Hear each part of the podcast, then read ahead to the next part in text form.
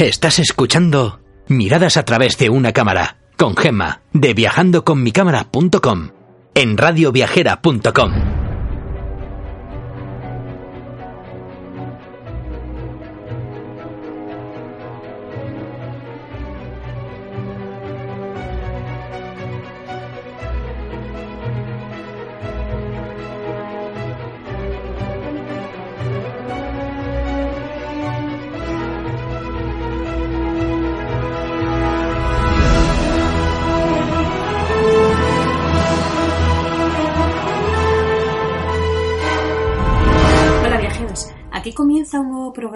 radioviajera.com dedicado a acercaros a esos lugares del mundo donde podréis conseguir bonitas fotografías.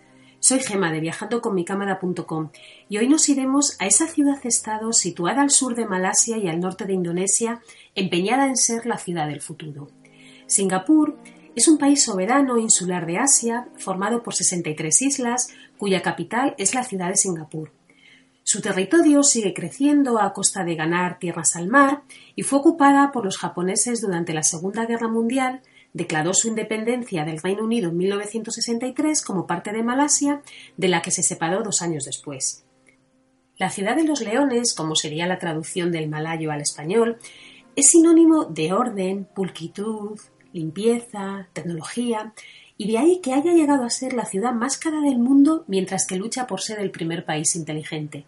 Como dijo su ministro de Asuntos Exteriores, la gente visitará Singapur y dirá, he visto el futuro y funciona. Así que vamos a ver qué es lo que nos ofrece esta ciudad que desde luego os aseguro que no os defraudará.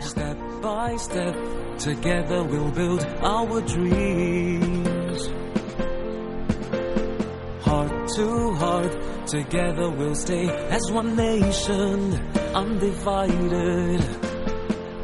Back to back, Together we'll brave the heat, the cold, the storms.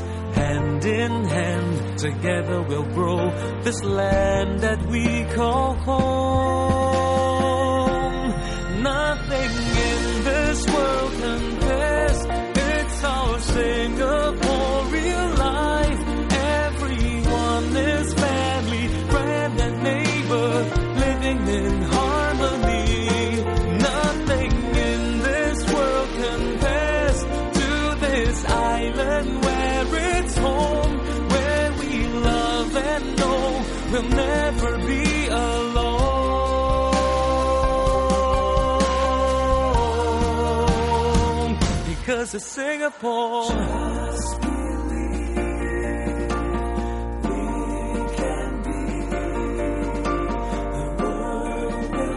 La perla de Asia llama la atención desde que aterricas en su aeropuerto. Es uno de los principales del mundo y claro, la verdad es que no me extraña. Fijados en esto y a ver dónde encontramos otro que nos ofrezca estos tiempos y servicios. Pensad, por ejemplo, que es posible pasar los trámites de inmigración y retirar el equipaje en 20 minutos. Cualquier tránsito se puede realizar en 15 minutos. Disponen, por supuesto, de wifi gratuito, que eso sí que es verdad que lo hay en muchísimos aeropuertos. Lo que tienes que hacer es ir a las máquinas ubicadas en varias zonas de las terminales, escaneas tu pasaporte o directamente a través de- del móvil. Hay una cosa que, que me parece súper chula porque la verdad es que cuando viajas a Asia eh, muchas veces haces escalas y estás un montón de horas en los aeropuertos, ¿no? Entonces aquí tienes la posibilidad de hacer un tour gratuito por Singapur en caso de que tu escala sea superior a 5 horas. Así que si vais por allí aprovechadlo porque merece la pena. Además cuenta, por supuesto, con zonas de descanso gratuitas, enchufes en la gran mayoría de los asientos, supermercados, lavandería, piscina, sala de cine, juegos e incluso unos jardines estupendísimos. Y todo esto, además, es que encima está en bonito y en limpio. Vamos, es una auténtica gozada. Al salir del aeropuerto, ya ves que es una ciudad diferente, vibrante y sorprendente, y como decía William Gibson, es el Disneylandia con la pena de muerte, ya que se mezcla la belleza y extremada limpieza de la ciudad con una gran lista de prohibiciones que a mí desde luego la que más me llamó la atención fue la de no poder mascar chicle. No solo su venta está prohibida, sino que está penalizado con una elevada cuantía de dinero y años de cárcel importar más de dos paquetes por persona. Así que imaginaos hasta qué punto. Si hay algo que define esta particular ciudad es la variedad étnica y cultural que convive en ella. Así, de alguna manera, visitarla, pues no sé, es como conocer un pedacito de muchas culturas, ¿no? Para que os hagáis una idea, pensad, por ejemplo, que la población se reparte un poco entre chinos aproximadamente el 72-74%, de malayos el 15, 17 y de indios pues aproximadamente el 8. Esta rica diversidad cultural dota a sus barrios de una excitante vida, especialmente en cuanto a las festividades, tradiciones y gastronomía se refiere. Así que vamos a empezar por visitar algunos de ellos. El शक्ल से अकल का मारा है रे तू। लड़के और लड़के कहाँ से आया है रे तू? प्यारा है शक्ल से अकल का मारा है रे तू। हाँ चल गई हाँ चल गई मेरी बातों से तू चल गई। हाँ खल गई तुझे खल गई। El barrio arcoíris de la ciudad es la pequeña India, Debe su nombre a los primeros habitantes, principalmente fueron que llegaron de India en 1819 para servir a Stanford Raffles. Se sitúa al este del río Singapur y al norte de Kaponglam. Recorrer sus calles repletas de tiendas, casas de colores, olores de las comidas, incienso, esas mujeres de oscura piel que van realmente guapas con los colores de sus saris, la música sacada de Bollywood, no sé, sin duda te transporta a cualquier ciudad india. A mí sí que es cierto que me recordaba alguna de las calles de Bombay, pero bueno, por supuesto siempre salvando las distancias, ¿no? Este barrio acoge todo tipo de templos e incluso alguna iglesia, así que vamos a ver los más destacados. El templo de Sri Veeramakaliamman eh, fue construido en 1881, está dedicado a Kali, que es la diosa de la destrucción y de la muerte, y es la esposa de Siva. El detalle más famoso del templo es la torre ornamental situada sobre la entrada, que es un elemento característico de la arquitectura medieval de los templos hindúes. Si vais a la época del festival de, de que se celebra en octubre, encontraréis unas fotos increíbles ya que se decora todo con pequeños candelabros, con lo cual bueno, pues son unas fotos bastante diferentes. Sí que tengo que deciros que ya sabéis que soy una apasionada de India, con lo cual a mí las fotos en este barrio me encantan. Son fotos muy coloridas, me encanta fotografiar la calle, me encanta fotografiar los templos y los detalles de los templos eh, merece mucho la pena. Si no conocéis India y no conocéis su arquitectura, deteneros en estos templos porque de verdad que son una auténtica maravilla. También os podéis acercar al templo de Sri Srinivasa Perumal, que fue construido en 1855, que está dedicado a Vishnu, y en él se comienza el Festival de Taipusan. Destaca de aquí su alta torre de 20 metros, que muestra un poco las diferentes encarnaciones del dios Vishnu, con lo cual ya sabéis, fotografía hacia arriba que quedan súper bonitas. También vais a poder encontrar otro templo un poco ya más diferente, que es el templo Sakyamuni Buddha que es de arquitectura tailandesa y es conocido como el templo de las mil luces. Es un templo budista que cuenta con una estatua de 15 metros de un Buda sentado y también tiene muchas imágenes pequeñitas de Budas y a mí lo que más me gustaron fueron los murales porque se ven, bueno, pues la vida de Buda, ¿no? A mí esto me recordaba mucho a los templos budistas de cualquier país y bueno, pues me, encantaron. Eh, también otro templo muy chulo es el templo de la Puerta del Dragón de la Montaña, que este templo también es budista, se asemeja un poco al, al antiguo palacio chino. Fue remodelado en 1926, aunque su historia data de 1913, cuando el abad Chuan Hung llegó a Singapur desde China. Luego vais a poder encontrar un poco templos ya más diferentes, ¿no? como por ejemplo la mezquita de Abu Ghaffar, que es un monumento histórico nacional, donde destaca el reloj de sol, cuyos 25 rayos llevan a modo de decoración caligráfica árabe los nombres de los 25 profetas. A mí me parece una auténtica delicia, la parte exterior es súper bonita, comentan que su sala interior, lo que es la sala de la oración, que es espectacular, pero bueno, nosotros no pudimos entrar porque estaba cerrada al turismo. También hay otra mezquita que se llama Masjid Angulia, que es un lugar de devoción para los compradores a través del, camino de Serangón, ¿no? ¿Qué es lo que pasa? Que es un camino comercial y bueno, pues todo el mundo para allí. Tiene una capacidad aproximada de 400 personas y lo más curioso es que cuenta con un minarete de estilo indio. Así que bueno, pues también son cosas un poquito diferentes. Y a mí me encantó otro edificio que me pareció fascinante, que ahora sí que la gente va a verlo, pero antes, bueno, pues no sé por qué no lo veían, que es la llamada Casa de Tantengnia, que fue construida en el año 1900 por un empresario chino para su mujer. Esta casa fue restaurada en 1980 y es impresionante los colores que luce desde entonces. No se puede visitar el interior, pero de verdad merece la pena acercaros, aunque solamente sea para, no sé, para emborrachados de ese color y llevaros, mm, bajo mi punto de vista, una de las mejores fotos del viaje. Me encanta la foto que se coge desde, lógicamente en el exterior, pero desde el lado izquierdo, me parece que es si os ponéis mirando hacia ella, porque es una foto súper bonita, los colores además son muy vivos a veces hay plantas adornando, no sé, es un sitio que realmente a mí me encantó. En esta zona eh, vais a encontrar bastantes centros comerciales. Para comer, por ejemplo, no dejéis de acudir al Centro Teca, que es un centro comercial en el que podéis probar cualquier variedad india. Mm, vamos, impresionante. Tiene la primera planta donde se conocen los patios y, tiene muchísima variedad. Luego hablaremos un poquito sobre la gastronomía de, de Singapur porque es una de las cosas más atrayentes de este viaje. Luego también podéis acercaros al centro comercial Arcade, que es conocido por ser uno de los centros comerciales del barrio desde 1920. Mm, por supuesto, eh, donde os van a mandar todo el mundo es al centro Mustafa, porque son dos edificios unidos por un puente que no tiene vistas al exterior, así que no os hagáis ilusiones, pero realmente es conocido porque está abierto 24 horas podéis comprar de todo, ¿vale? a cualquier hora y os podéis perder por los pasillos. A mí no es un sitio que me apasione, pero bueno, hay que verlo.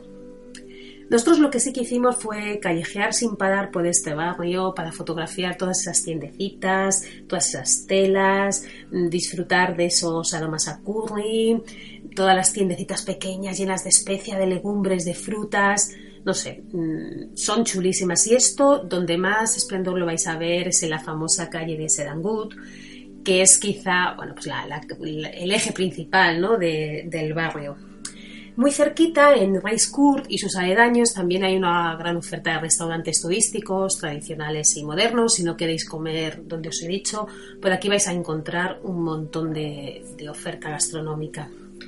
A mí una de las cosas que más me llamaron la atención eh, fue un lugar que encontré que además no había visto en ningún sitio y era como una especie de peluquería, vamos, como una especie de peluquería, no, es una peluquería donde te dan la posibilidad de cortarte el pelo a la moda cinematográfica tamil por muy poco dinero, no sé si costaba 4 dólares o algo así. No sé, em, no dejéis de, de ir muy al tanto de todo lo que os vais a encontrar en ese barrio porque Pese a que hay muchas calles que son bastante turísticas, mm, hay otras que son súper auténticas. Y si no os da mucho miedo, que realmente, de verdad, que no os dé, porque Singapur es súper tranquilo, es súper seguro y, bueno, no sé, yo creo que cualquier ciudad nuestra es bastante más problemática, ¿no? Os recomendaría que fuerais por la noche a ese barrio. Mm, eh, la pequeña India es un barrio que durante el día está llena de turistas porque nos, encantan esas zonas, nos encantan esos colores y fotografiar esos templos son una maravilla. Pero por la noche es otra historia, ¿vale? Vais a encontrar lógicamente gente de la calle, vais a encontrar gente con... Bueno, ahora ya no vais a encontrar gente bebiendo por la calle porque está prohibido, pero en su momento sí que estaba. Pero es un barrio que de día está lleno de turistas y de noche está llena de lugareños. Así que yo desde luego os recomiendo que os acerquéis porque las fotos siempre serán increíbles. Y ahora nos vamos a ir hacia otro barrio étnico muy conocido también desde la ciudad, que es el famoso Chinatown.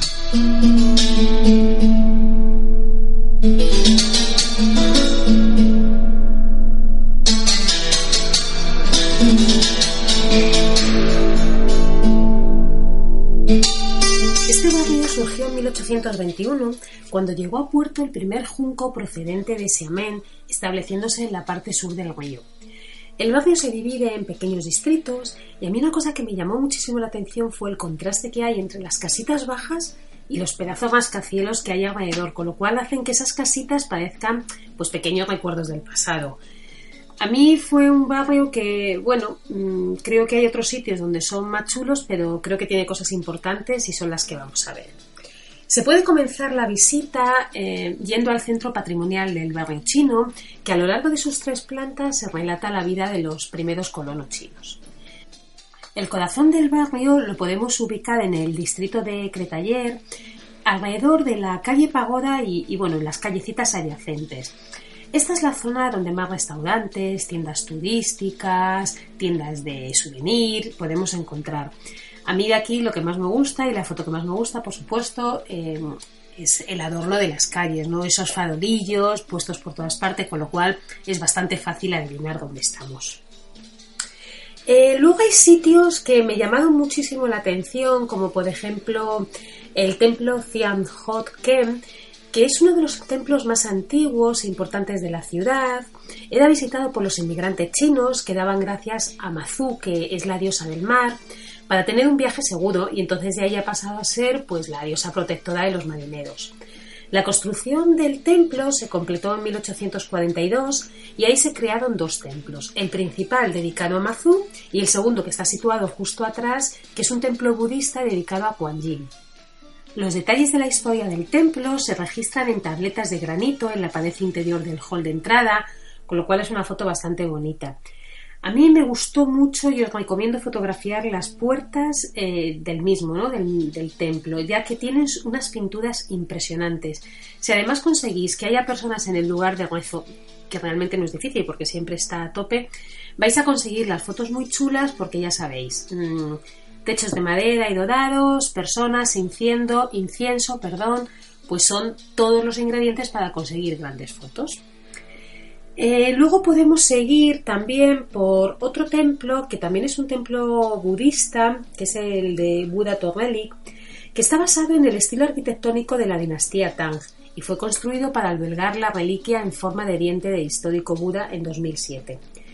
Su exterior es realmente increíble pero desde luego el interior, mm, vamos, os vais a quedar con la boca abierta. Tiene una colección de detalles que no vais a parar de, fotografiar, de capturar todas las imágenes, vais a querer fotografiar todo. A mí me fascinaron los budas y los guerreros que hay. Pero desde luego, si hay algo que merece la pena ver de ese templo, son sus techos. Son realmente bonitos. Así que no dejéis de entrar porque merece mucho la pena. Eh, podéis también ver un templo que, bueno, pues tampoco es difícil encontrar templos de diferentes religiones, ya lo estamos viendo a lo largo de todos los, de todos los barrios. Este templo es hindú, es el más antiguo de Singapur y es el, el templo Mariamén. Además de, de, proporcionar un importante lugar de culto para los inmigrantes, el templo antiguamente lo que hacía es que eh, les refugiaba hasta que ellos encontraban trabajo y el alojamiento era siempre permanente, con lo cual para los hindúes es un sitio muy muy especial. Hoy en día, bueno, pues hace, sirve para los servicios, funciones religiosas y lo que también hace mucho son actividades sociales, culturales, educativas, con lo cual es un templo muy muy querido por el pueblo. Y hay una cosa que no tiene nada que ver con el mundo chino, pero lo que sí que es cierto es que no os podéis perder porque, porque es impresionante. Es la galería de la ciudad de Singapur. ¿vale? Es una de esas visitas obligadas sí o sí. Eh, tienen un par de maquetas de la ciudad, una en la planta baja y hay, la mejor creo que es la de la planta de arriba, y donde se pueden distinguir los distintos barrios, las zonas de Singapur, vais a ver edificios que todavía no están en construcción, los del pasado, Cuenta con un montón de salas como si de un museo de ciencias se tratara, donde explica los avances de la ciudad. Em, tenéis que subir también para ver toda la zona que hay de una, como una especie de biblioteca interactiva, de historias, vídeos y un montón de imágenes del centro de la ciudad de Singapur, de su pasado, de su presente y de su futuro, y ahí comprenderéis perfectamente que sea la ciudad que pasó de los pantanos a los rascacielos y a día de hoy que quiera ser la primera ciudad-estado inteligente. De aquí eh, a mí me encantaron dos fotos, una la que se hace desde la segunda planta, que se coge toda la maqueta ubicada en el primer piso, vamos, en el piso de abajo. Y, desde esa misma planta también hay unos grandes ventanales donde hay unas fotos muy chulas de los rascacielos, porque como se cogen cortados, bueno, pues es bastante, es bastante diferente, ¿no? Que si lo cogemos desde la calle. Así que no dejéis de, de subir y lo echáis, y lo echáis un vistazo. Y bueno, ahora vamos a seguir con nuestro recorrido y nos vamos a ir hacia la zona de Kamponglan, que es donde vive la comunidad musulmana y malaya.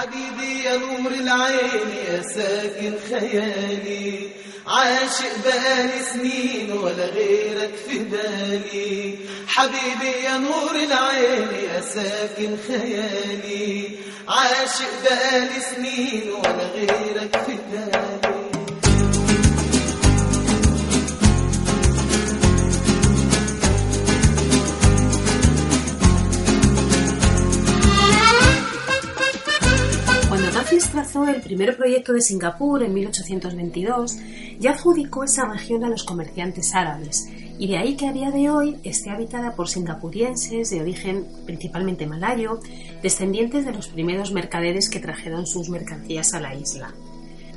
En cuanto a las calles se refieren, hay dos que, bueno, pues que están muy bien. Una es la calle Adad, que desde luego no pasará desapercibida porque está repleta de tiendas. Podéis encontrar desde alfombras, perfumes, souvenirs, bueno, pues un poco de todo, ¿no? Es un muy buen sitio para hacer fotitos porque hay mucha gente, muchas tiendas y bueno, pues los colores están, están muy bien.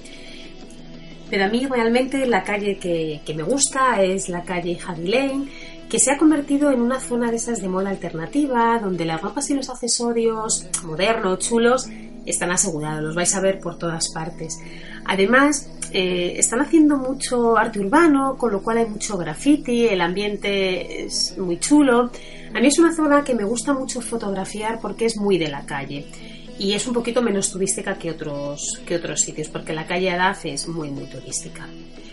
En este barrio eh, vamos a encontrar cosas muy chulas, como por ejemplo la mezquita del sultán, es el eje del barrio total, vamos, es el sitio donde todo el mundo se reúne y además vais a verlo desde cualquier sitio porque su cúpula eh, es impresionante. La actual fue construida en 1928 y en el 1975 fue declarada Monumento Nacional. Está rodeada de palmeras, con lo cual parece así como un poquito oasis, ¿no? Eh, tiene un imponente estilo clásico, sobre el que sale, por supuesto, del resto de los edificios, y corona el barrio con una particular silueta, con lo cual no penséis que os vais a encontrar ese barrio árabe al que estamos acostumbrados. A mí me pareció preciosa la cúpula y desde luego merece una buena foto desde, desde varios sitios, ¿vale? Desde donde empieza la calle vais a encontrarla al final, con lo cual las palmeras y el fondo de la mezquita es bonita, pero también me gusta mucho desde un lateral porque se coge en diagonal la mezquita y con la cúpula dorada queda una foto muy bonita. Ahí también vais a encontrar eh, una de las calles más bonitas de la zona, que es la de Busorat, que está repleta de restaurantes, cafeterías y desde luego son las mejores tiendas de por allí. Si queréis disfrutar de algo, aquí hacen muy bien el, té tirado, ¿vale? Que es, eh, ¿Cómo se prepara esto? Esto es té negro, que lo toman con leche condensada. Lo que realmente mola es cómo lo, cómo lo sirven, ¿no? Con lo cual hay cámara en mano o vídeo o lo que queráis, porque lo que hacen es que lo traspasan repetidas veces eh, de un recipiente a otro. Estas cosas ya las habréis visto en muchos países árabes. Yo sí lo había visto en alguno, incluso, vamos, lo he visto en Granada, en las seterías de Granada. Pero aquí es un poco curioso porque lo hacen a una altura que yo desde luego no lo había visto, con lo cual merece la pena. Otra mezquita que, es muy bonita es la mezquita de Malabar, que está construida en 1962. Por supuesto, no es del estilo del anterior, porque esta está cubierta de azulejos verdes y azules. Pero si podéis, pasearos por ella porque está, está bastante bien. Y luego hay un sitio que a todo el mundo le gusta mucho, que es el Centro Malay, que es un palacio que en su día fue hogar de los sultanes malayos allí en la ciudad, y hoy es el centro para la recuperación histórica de la herencia malaya en la isla. A mí es un sitio que me gusta, eh, no tanto el edificio como tal, que también está bien, sino porque es verdad que da mucha información y consigue saber muy bien cómo llegaron allí los primeros mm, árabes, cómo ha ido evolucionando el barrio, y bueno, pues merece, merece un poquito la pena si, si queréis conocer algo de su historia. Y bueno, ahora nos vamos a ir quizá a la zona más conocida de todo, de todo Singapur, que es la zona de Marina Bay. Pero yo no quería dejar dos sitios que, que a mí me chiflan los dos y, bueno, os los voy a contar. Uno es la Catedral de San Andrés, que es un claro ejemplo de gótico inglés, y a mí me hizo muchísima gracia como la describió la guía del Planet, porque dice que tiene una pinta de tarta nupcial. Y de verdad, es cierto, o sea, a mí me dejó totalmente impactada, no tanto por lo bonito, sino porque está justo en medio de todo, alrededor del césped verde verde, y es un elegantísimo edificio blanco, pero es que es un blanco nieve. Entonces, claro, como se levanta en el centro, en el centro justo pues más comercial de la ciudad, entonces ocasiona un contraste que es realmente increíble. Eh, la foto esa con esa luz, pensar que cuando, cuando una foto tiene colores oscuros, colores claros, al final todo el mundo nos vamos a los claros, ¿no? Entonces, bueno, como, como es de un blanco impoluto sobre el césped, os va a quedar una foto muy chula. La iglesia fue declarada Monumento Nacional y está considerada como uno de los lugares más emblemáticos de la urbe. Tras varias remodelaciones, a día de hoy alcanza 63 metros y lo que es muy característico es su campanario porque cuenta con 8 campanas. Y como curiosidad os contaré que la más grande tiene el peso exactamente igual que la campana de la Catedral de San Pablo de Londres.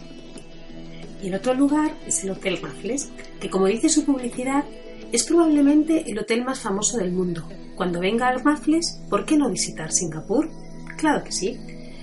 Bueno, quizá eh, este hotel es el mejor testigo de la época colonial británica.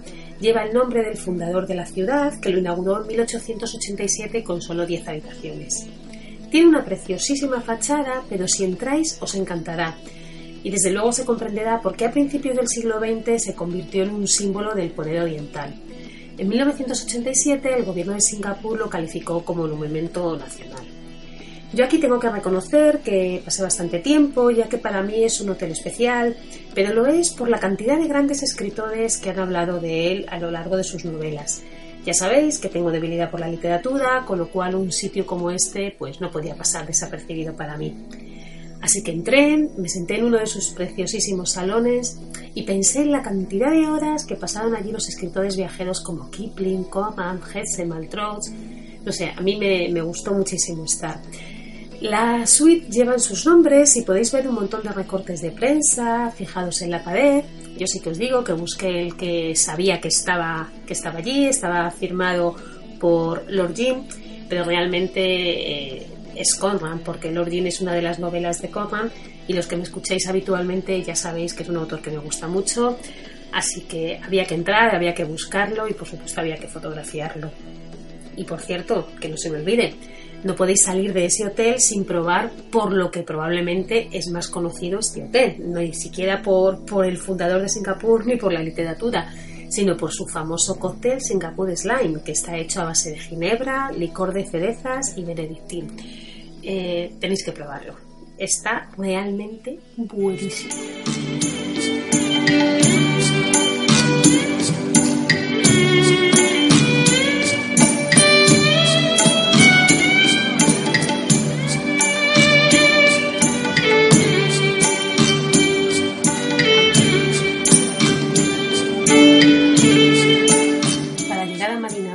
Que hicimos fue atravesar la zona del Parlamento, que es el antiguo Parlamento, donde se declaró la independencia de Singapur en 1965.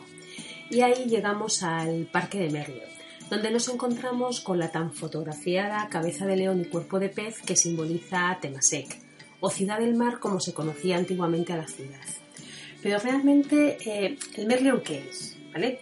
Es una criatura imaginaria, con, como os he comentado, con cabeza de león y cuerpo de pez, que se diseñó a mediados de los años 60 como imagen del Ministerio de Turismo del país. Su nombre combina las palabras mer, que quiere decir mar, y león, que es león. ¿Y por qué esta extraña mezcla? Pues bueno, lo que se suele decir es que el cuerpo de pez representa los orígenes de Singapur, como pueblo pesquero. Por ese entonces ni siquiera se llamaba Singapur, se la, conocía como Temasek, que significa literalmente ciudad pesquera en javanés, que era el idioma de la isla de Java. La cabeza del león representa eh, el nombre original de Singapur, que significa ciudad del león. Así que aquí vais a poder hacer un montón de fotos, es la zona más turística de todo Singapur y desde luego todo el mundo que va se hace la foto con, la fuente, porque bueno, pues porque es, chula, ¿vale? Em, realmente es una de las fuentes de, de Marina Bay.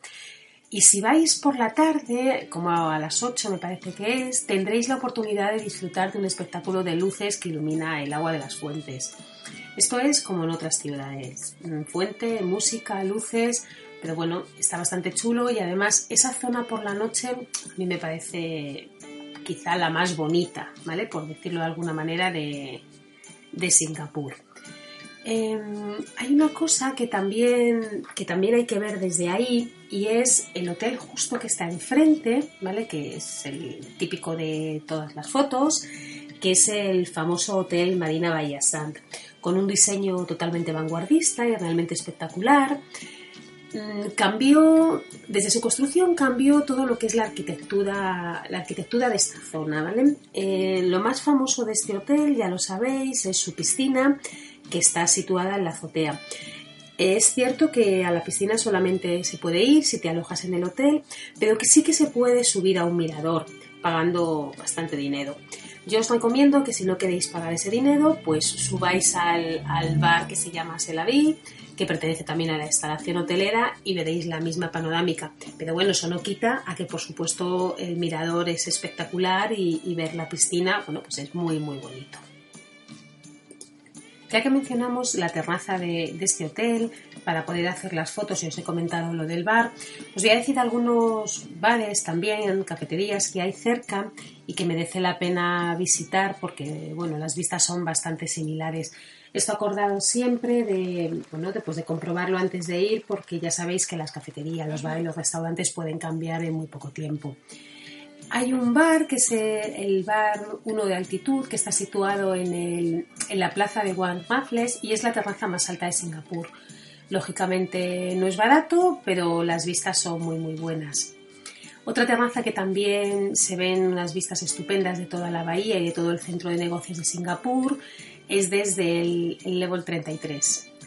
También podéis ir al bar que hay justo en el hotel Swiss Hotel de Stanford y en la planta 71 eh, se llama el Bar Road Singapur, que también tiene unas vistas estupendas.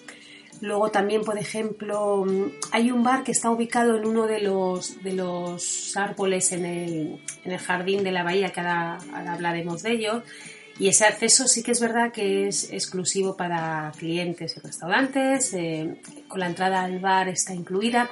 Aquí realmente tenéis que pagar para entrar, pero los otros sitios con que os toméis algo, bueno, pues es bastante, bastante fácil entrar y lo único que es que es cabillo. Como os decía antes, al lado del hotel se encuentran los llamados Jardines de la Bahía, que son un gigante complejo botánico que está reconocido internacionalmente como uno de los, de los mejores, cuenta con más de 500.000 especies botánicas realmente es como, como un oasis, ¿no? como un sitio para respirar en medio de, de esa pedazo de ciudad tan, con tanto rascacielos y tan cosmopolita. Este jardín botánico realmente se parece más a un parque verde de ciencia ficción con superárboles de hasta 50 metros de altura. Se tratan de estructuras de acero para helechos y plantas trepadoras que tienen forma de árboles gigantes. Mm, aquí la foto es espectacular desde el puente, son súper bonitos, pero si es bonito desde luego de día, es impresionante de noche. De día pensar que, bueno, lo vais a ver y, y, ya está, no os va a decir nada. Pero de noche está todo iluminado, con lo cual a mí desde luego allí me gustan más las fotos de noche que de día. Otra atracción allí es la del invernadero Cloud Forest, que es donde se encuentra la cascada cubierta más alta del mundo. Para entrar ahí sí que tenéis que pagar, pero bueno, yo creo que es un sitio que merece bastante la pena. En esta zona se encuentran un montón de restaurantes, vais a ver a muchísima gente sentada en las escaleras de los muelles, corriendo, montando en bici.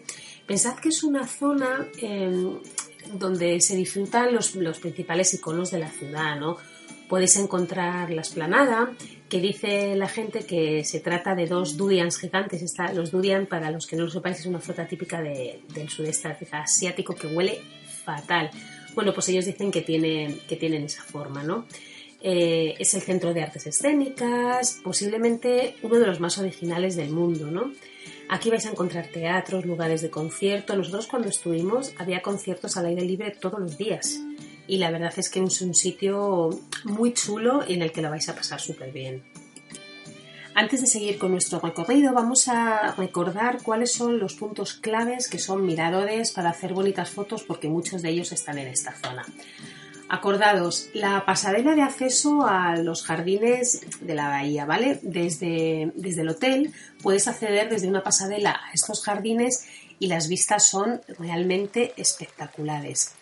Eh, a mí realmente me gusta mucho también otra, que es la que se hace, a ver, cuando vosotros vais, vais por los jardines, ¿vale? Hay un pequeñito lago, eh, vais a ver los árboles, estos gigantes de los helechos así un poquito a la izquierda, y ahí justo vais a coger una foto donde se ve todo el hotel y se refleja en el lago, ¿vale? Hay muchas flores de loto. A mí esa foto me parece, bueno, no sé, espectacular. Acordaos también, otra muy bonita es la que os he dicho antes desde el puente detrás de Merlion, desde la plaza donde está el Merlion. Justo detrás se pueden tener unas vistas increíbles del Skyline por supuesto la terraza del hotel, el observatorio Deck Marina, ¿vale? Que también está bastante bien y ahí, bueno, ahí podéis ir sin, sin tener que, estar alojados en el, en el hotel. Y acordados también de otra cosa muy, muy importante. Las mejores fotos de toda esta zona las podréis conseguir por la noche con los reflejos del skyline en el agua. Pensad que toda esta zona se ilumina muchísimo y además de colores, con lo cual lo que vais a encontrar es la bahía con ese con esa luz mm, tenue y tal, no sé qué, luego todos los edificios muy muy iluminados y como están en color se va a reflejar en el agua. Con lo cual esa foto sí que desde luego no os la podéis perder, vamos, bajo ningún concepto. Por cierto, se me olvidaba, hay gente que me ha preguntado si merece la pena subir a la, a la Noria. A ver, em, el Singapore Flyer, que es el nombre de la Noria, tiene unas vistas espectaculares, ¿vale? O sea, es muy bonito porque se ve desde arriba toda la bahía. A mí lo que pasa es que me gusta quizá un poquito menos porque el edificio este tan famoso que os comentaba antes, que es el, de, el del hotel, se ve como como de lado, ¿vale? Con lo cual le quita un poco esa imagen. Ahora, si lo que queréis fotografiar es justo el skyline que hay enfrente, ¿vale? O sea, si os ponéis eh, justo en la puerta del hotel, sería lo del lado izquierdo, entonces sí merece la pena. Si lo que queréis es la foto con el hotel, no porque como se coge en el lateral no se ve lo que son los tres edificios, ¿vale? Así que esto ya es cuestión de gusto porque la verdad es que es bastante carilla. Y ahora vamos a dejar un poquito todos estos miradores y nos vamos a ir eh, hacia la zona de las compras. Singapur, como os decía antes, es la meca de las compras, es uno de los mayores centros de compras del mundo. Su gran avenida, que se llama Orchard Road, es una de las principales arterias, está compuesta, yo creo que es un poquito más de dos kilómetros, y todos son centros comerciales y centros comerciales y centros comerciales se sitúan en los rascacielos donde se pueden encontrar todas, todas las firmas internacionales. Antes de que se me olvide, hay un, hay un centro comercial que para mi gusto tiene uno de los mejores miradores de la ciudad, ¿vale? Antes era gratis, gratuito, vamos, ahora sé que no, sé que no, sé que tenéis que pagar, pero sí que es cierto que mirarlo en su app porque me parece que si compráis algo de 20 dólares o algo así, os, os descargáis algo y podéis, y podéis subir a verlo. Eh, está en el Ion Sky, ¿vale? En Orchard Road. No dejéis de ir porque es bastante chulo. Mm, esta zona, em, además por supuesto de todas esas tiendas y tal, también es el lugar, bueno, pues de centros de belleza, de manicura. Aquí fue la primera vez donde yo vi unas uñas de estas, de unos colorines, de unas cosas increíbles. Em, todo esto mm, vais a encontrar un montón de tiendas eh, realmente curiosas, ¿vale? Además de, por supuesto, las tiendas de toda la vida de las grandes firmas. El por qué se llama así esta avenida es porque antiguamente en este lugar había una plantación de orquídeas.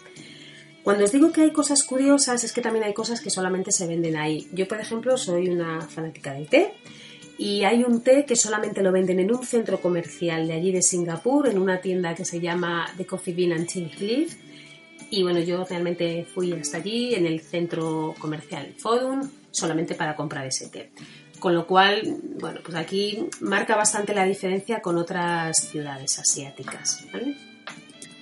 Hay una cosa que a mí me gusta mucho de aquí, lo he visto luego ya en muchas más ciudades, pero aquí quizá fue una de las que primero lo vi, y era la cantidad de túneles que hay para pasar de un centro comercial a otro y así poder evitar, poder evitar el calor. Pensad que esta calle es bastante, bastante larga.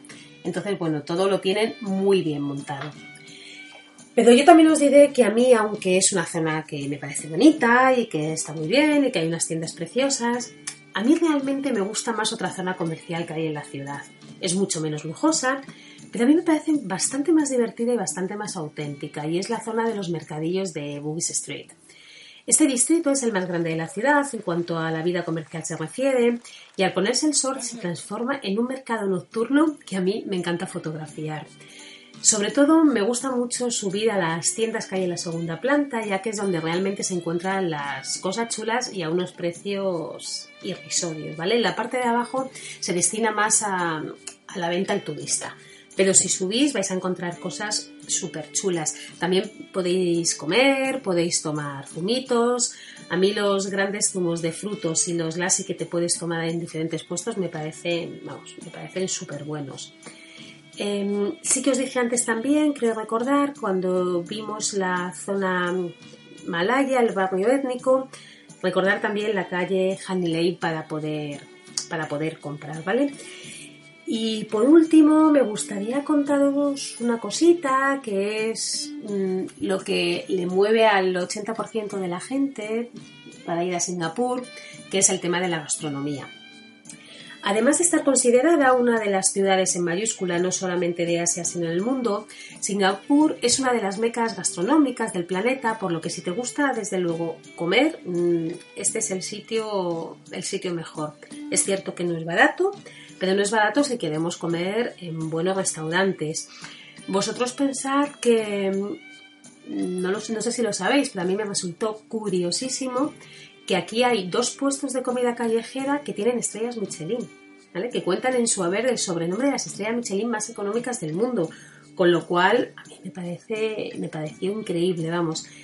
Hay muchísimos sitios buenísimos para comer, si queréis comer muy barato tenéis que ir a los Hardware Food o los Food Center, ¿vale? Que más o menos es lo mismo, son antiguos puestos de comida callejera, pero ahora todos los meten en un recinto, entonces allí come todo el mundo junto y los, los food centers son un poquito, son, bueno, pues quizá a lo mejor un poco más monos, ¿vale? Pero no deja de ser lo mismo.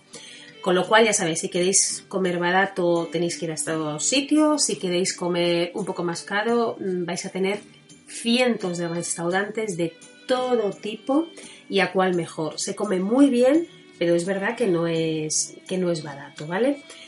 Hay una zona, antes de que se me olvide, mm, que a la gente le gusta muchísimo ir cuando, cuando visita Singapur, que es la zona de Kwai, que todavía, bueno, pues es una zona como muy animada, ¿vale? Con muchísimos restaurantes, tiendas y lugares para tomar algo. Está ubicada en antiguos almacenes rehabilitados y sin lugar a duda es la mejor opción para visitarlo al caer el sol, ¿vale? Ya que sus terrazas se llenan tanto de locales como de turistas. Es un lugar agradable Mm, yo sí que es verdad que os sigo diciendo que me, me gusta más las otras zonas porque para mí esto es un poquito turista, ¿vale? Y yo ya sabéis que tampoco me gusta, me gusta estar en el sitio donde están todos los turistas porque no me relaciono con la gente de allí y para mí viajar, ya sabéis que lo más importante es la gente. Entonces, bueno, mm, no sé, pero yo creo que hay que ir, ¿vale? O sea, hay que verlo y merece la pena porque es una zona bastante, bastante chula. Allí vais a oír hablar en todos los idiomas, en todo, porque está lleno de turistas. Por cierto, ahora que, hablamos de los idiomas, eh, el gobierno del país impuso tras su independencia el inglés como idioma oficial, ¿vale? Con lo cual, mm, bueno, pues casi todo el mundo lo habla. Pero sí que es cierto que en las calles de Singapur también llama la atención porque hay una mezcla como muy curiosa. Hay veces que estáis hablando con ellos y os dicen algunas palabras que dices, pero ¿qué está diciendo? ¿En qué, me está hablando? ¿no? Entonces, bueno, pues es una mezcla entre el chino y el inglés y se llama el, Sign Life, que es pues como la lengua de la calle, ¿no? Entonces, esto está muy extendido, es hablado en situaciones, por supuesto, informales, ¿vale? En amigos, si vais a comprar, en un taxi, por supuesto, ni en los colegios ni en los lugares de trabajo lo vais a oír. Pero no os extrañéis si preguntáis algo y os contestan así de una manera que no sabéis muy bien qué os dicen, ¿vale? Y bueno, pues, ¿qué más contados? Podéis hacer dos visitas así un poquito más separaditas del centro, de la ciudad. Podéis ir al zoo, ¿vale? Yo sí que os tengo que decir que pese a que jamás voy a un zoo porque me da mucha penita ver los animales, aquí me salté mis propias normas, ya que la noche anterior, hablando con un grupo de jóvenes que estaban sentados al lado nuestro durante la cena, nos comentaron que ese zoo era diferente que los animales que estaban allí estaban muy bien cuidados y que el enclave del zoo era una maravilla porque está ubicado en una isla. Con lo cual, pues nada, cogimos el metro hasta la parada Angmokio, me parece que era, luego hay que coger un autobús, que creo recordar que era el 138, y te dejan la misma puerta del recinto, está muy señalizado y muy organizado todo. Sí que es cierto que este parque zoológico eh, es diferente, ¿vale? Eh, es una, está ubicado en medio de una reserva natural, en un entorno de selva tropical, ocupa una extensión de 26 hectáreas y alberga aproximadamente unos 3.000 animales. Las especies están agrupadas formando diferentes recintos temáticos y te encuentras constantemente muchísimas especies que transitan libremente por el parque, ¿vale? O sea, tú vas andando y ellos están por allí. Eh, debo reconocer que aunque siguen sin gustarme los dos, eh, este zoo de verdad que es un poquito diferente. Dentro de esos recintos más visitados, a mí me encantó la zona del Gran Valle del Ruiz en Etiopía, donde están los babuinos, las cabras, el espacio de los orangutanes es chulísimo, la tundra donde ves a los osos polares.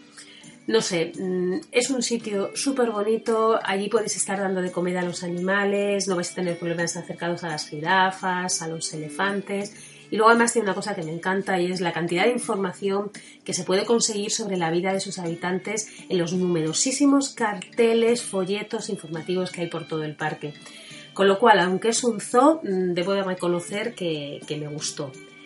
Y luego también podéis acercaros a la isla de Sentosa, que son las mejores playas en el extremo sur del país, a las que se accede a través de un teleférico o un monorail, que por cierto desde el teleférico también hay bastante buenas vistas. Em, esto fue base británica durante la Segunda Guerra Mundial y hasta la independencia de Singapur, la isla, que es hoy el lugar preferido de la mayoría de sus habitantes por todas las actividades, eh, bueno, pues eh, al final lo que tienes allí son parques acuáticos, museos de historia, tienes un recinto que llama mucha atención porque tiene más de 2.500 mariposas. Entonces, bueno, para pasar un día puede ser bastante divertido.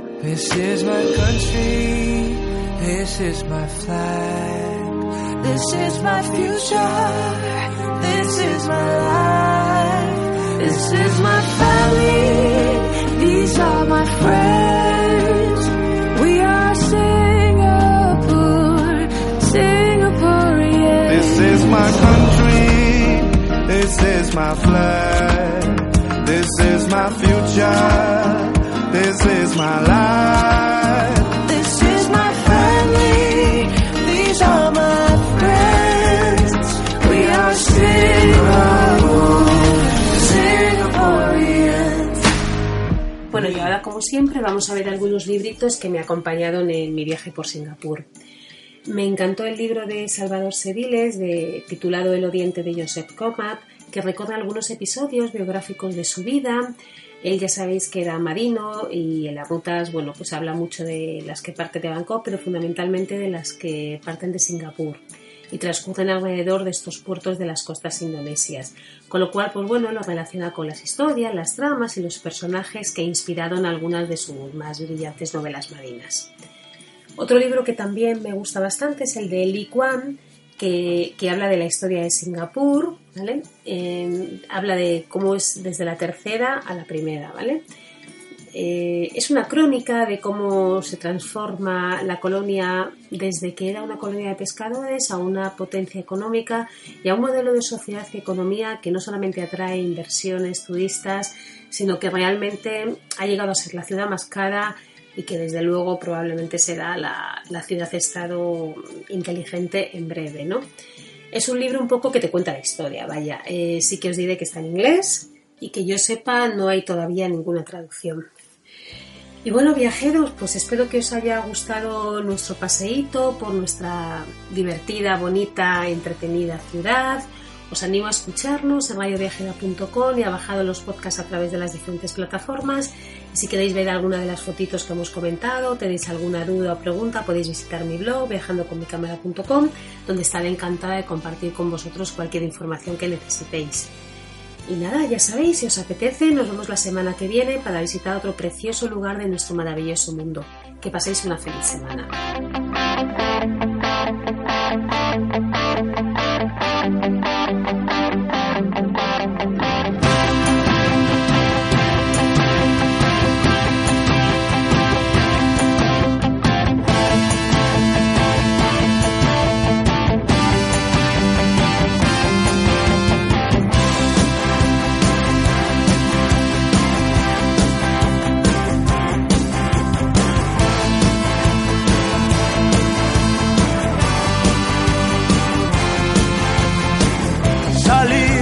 Sentir el viento, ser el único dueño del tiempo, gastarlo sin temor, sabiendo que muerto seguro estaría peor, vaciarse los bolsillos por estar esta noche contigo, bailando rock and roll, lejos de los necios, lejos de los ojos de Dios.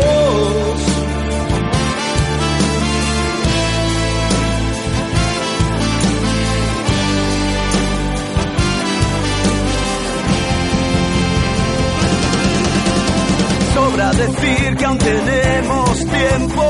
Déjate ir, que salga de dentro. Siéntete libre, no eres como ellos. Eres de los que bailan al viento. Dejarlo todo por ser uno mismo. Estar a gusto cerca del abismo. A contracorriente, haciéndose fuerte.